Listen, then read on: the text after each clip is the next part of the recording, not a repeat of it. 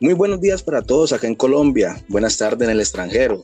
Saludamos de una manera muy especial a todos nuestros oyentes, a todos los que están conectados en ese momento.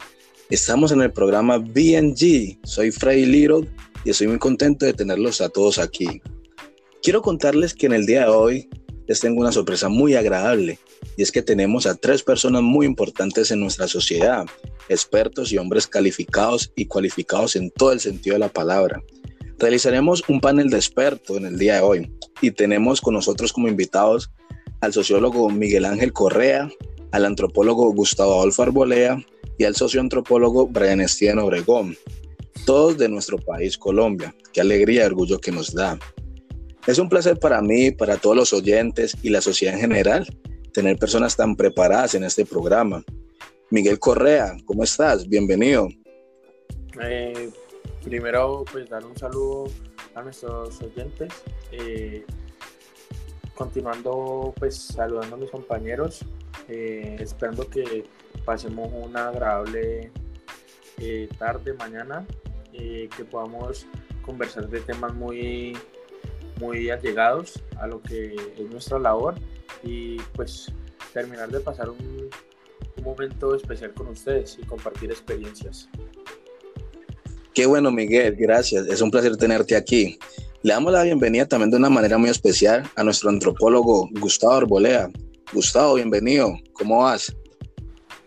Muchas gracias, pues, contento, de estar aquí, pues gracias a Dios. Espero que los oyentes y los televidentes pues pongan mucha atención de lo que vamos a hablar porque es algo muy importante y si tienen dudas pues aquí las vamos a aclarar. Qué bueno, Gustavo, es un placer. Y por último, le damos la bienvenida a nuestro socioantropólogo Brian Obregón. Brian, bienvenido, ¿cómo estás? Eh, saludo de una manera muy especial a todos nuestros oyentes, a todos los que se han ido conectando y también saludo de una manera muy especial a, mis colegas, a ti, Frey, por, por esa invitación tan especial y esperamos poder contribuir y estar y llenar todas esas expectativas que ustedes tienen como sociedad. Qué bueno, bienvenidos a los tres y le aseguramos que vamos a pasar un momento agradable. Sigo dando la bienvenida a todos los oyentes que se han ido conectando en el transcurso del programa. Gracias a todos por los comentarios que nos están dando en nuestra plataforma. Les presento que nuestros invitados me dieron unos temas muy importantes en el día de hoy y son dos hechos sociales. En el deporte, realizando una óptica sociológica. El primer hecho social que vamos a tratar es el género femenino y el deporte. Y el segundo hecho social es el deporte, política y medios de comunicación. Me dijeron que estos hechos sociales lo van a relacionar con dos documentos de la sociología, el cual son la perspectiva sociológica en el deporte de Emily Durkheim, que se verá reflejado en todo momento, y el deporte contemporáneo como un sistema abierto. Y a partir de ya iniciamos. Y quiero que me digan sobre el primer hecho social y que nuestros oyentes vayan comprendiendo de lo que se va a hablar en este programa. Hábleme del género femenino y el deporte como un hecho social, Gustavo. Así es, Brian. Pues te voy a hablar un poco sobre el deporte social y, el género femenino. Eh, pues mira, eso es más que todo como, pues como lo venimos viendo, ¿sí? Como que las mujeres, aparte del hombre, el hombre pues se ocupa sus ocupaciones, pero no, o sea, casi como que la mujer no, no tiene como, como, como una fuerza o no sé, de pronto dificultades para hacer lo mismo, las mismas cosas que hacen los hombres. Pero entonces yo pienso que eso todo debe ser igual. El hombre y la mujer, todos dos tienen las mismas condiciones, las mismas virtudes, ¿sí? Entonces, pues ya, lleva, ya llevándolo a, al deporte, pues sería como lo llevamos al fútbol, un ejemplo pues así breve, que ya vemos que el fútbol lo practican solamente los hombres, pero las mujeres casi no, ¿sí me entiende? Entonces, por eso, por esa media es que pues vemos que no hay igualdad, siempre va a haber como, como un feminismo, no sé, un racismo, si me entiende algo así. Entonces espero que los oyentes pues le haya quedado claro este consejo. Si tienen alguna duda pues pueden volver a preguntar. Con mucho gusto les respondo. Miguel, eh, ¿y tu hecho social en este tema? Eh, listo, Brian.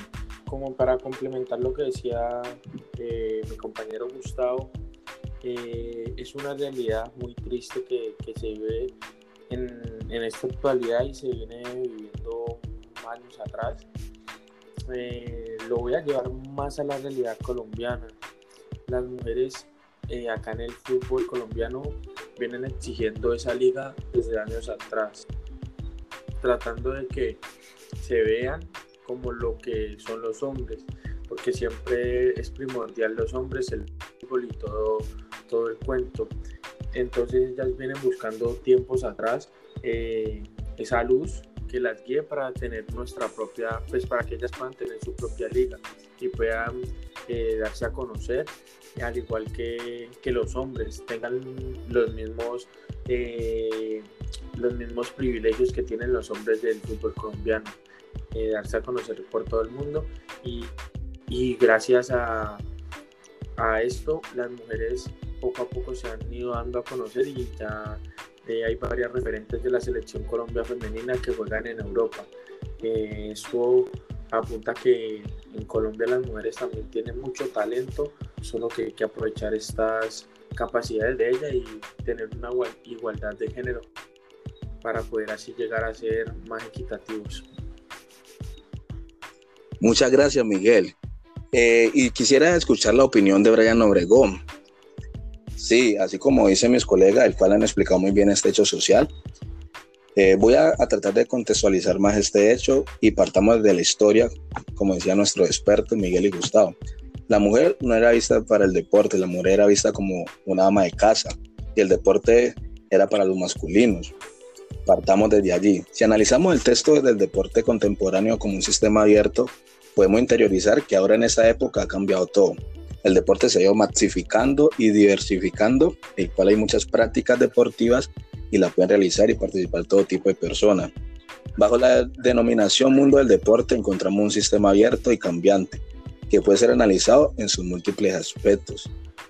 Eh, hay tres tipos de hechos sociales, el cual es eh, vamos, estamos hablando en ese momento, o estamos hablando de dos, que es el morfológico, que es aquellos que estructuran la sociedad y ordenan la participación de los individuos en sus diversos ambientes, y el de corriente de opinión, que obedecen a modas y tendencias. Si lo analizamos concienzudamente y tratamos de comprender estas palabras, nos encontramos como, con un objeto a remarcar, ¿y cuál es? El estereotipo. ¿Qué es el estereotipo y de dónde procede? Los estereotipos son representaciones simplificadas de determinados grupos en función del género, edad, raza, deporte practicado, etc.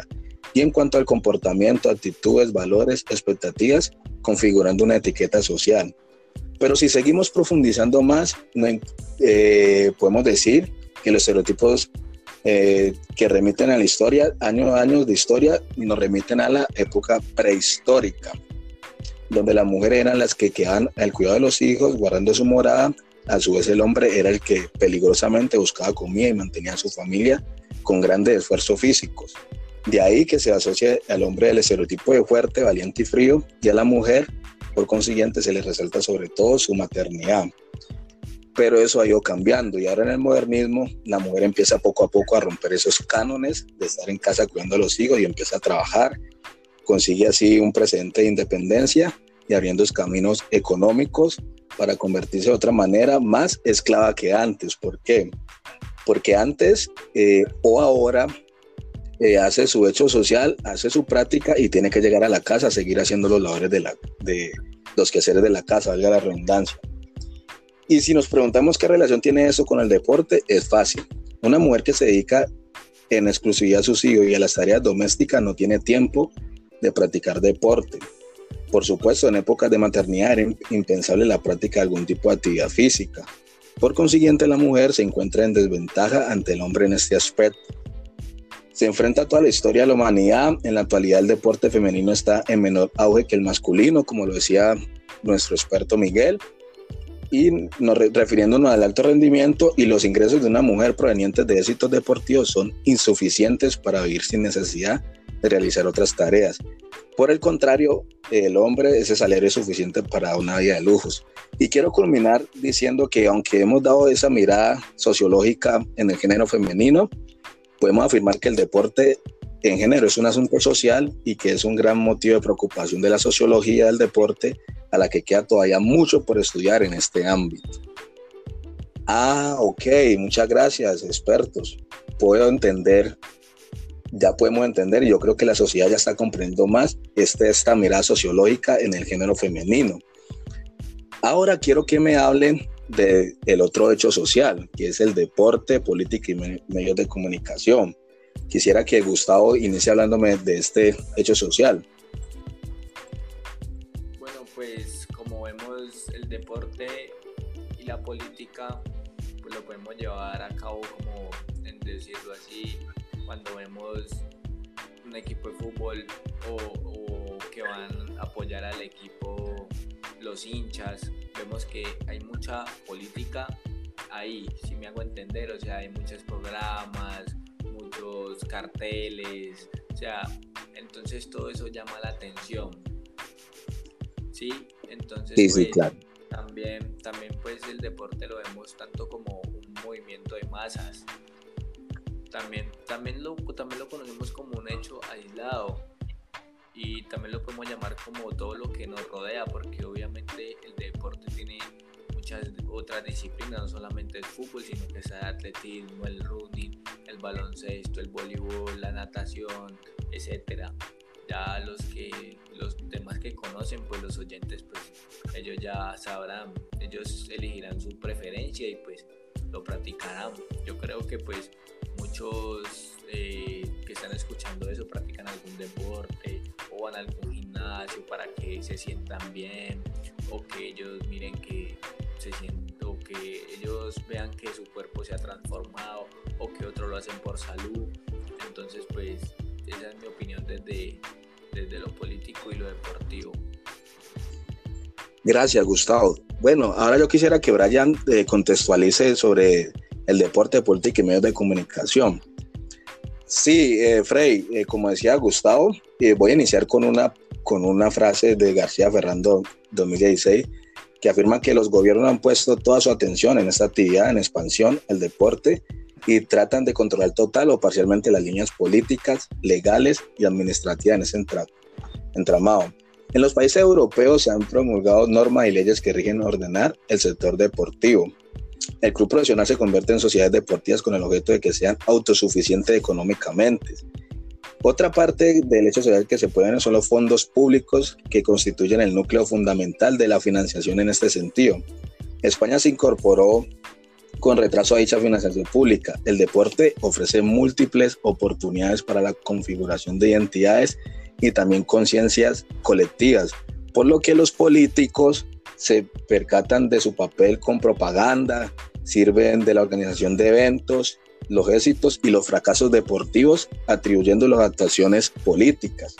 Si nos referimos a los medios de comunicación eh, de masas, tenemos que referirnos a la televisión, a los periódicos y a todos los medios de difusión generalizada y dentro de estos a las emisiones deportivas que año tras año van aumentando. De ese medio surge la ventana de los derechos de transmisión, una fuente económica importantísima que hace el deporte, entre otras muchas cosas, puro dinero. A partir de ello, quiero terminar con una frase que dice Cazorla que dice, considerando el mundo del deporte como un negocio, como una manera de estimular actividades económicas en una diversidad de actividades empresariales, representando un negocio multimillonario, de aquí que los gobiernos intenten a toda costa controlar las líneas políticas y administrativas de estas actividades. ok, Brian, ya podemos comprender más estos hechos sociales. Bueno, finalizamos eh, este programa DNG, dándole las gracias a, a nuestros tres expertos por la participación y por abrirnos más la mente sobre la sociedad en el deporte. Muchas gracias a todos los oyentes que han participado en este día. Eh, muchas gracias Gustavo y Miguel. Muchas gracias a ti Obregón por la invitación. La verdad me sentí muy cómodo y pues espero que se repita. Eh, listo. Muchas gracias Obregón por la invitación, por este momento pues que se eh, tocaron temas muy importantes para la salud como el deporte y las diferentes eh, ramas o diferentes aspectos que tiene el deporte que la gente no, no alcanza a mencionar. Eh, muchas gracias y una feliz para la, nuestros oyentes. bien. Bueno, bueno, muchas gracias. Seguimos en una nueva emisión de BNG. Chao, chao. Bye. Chao, chao.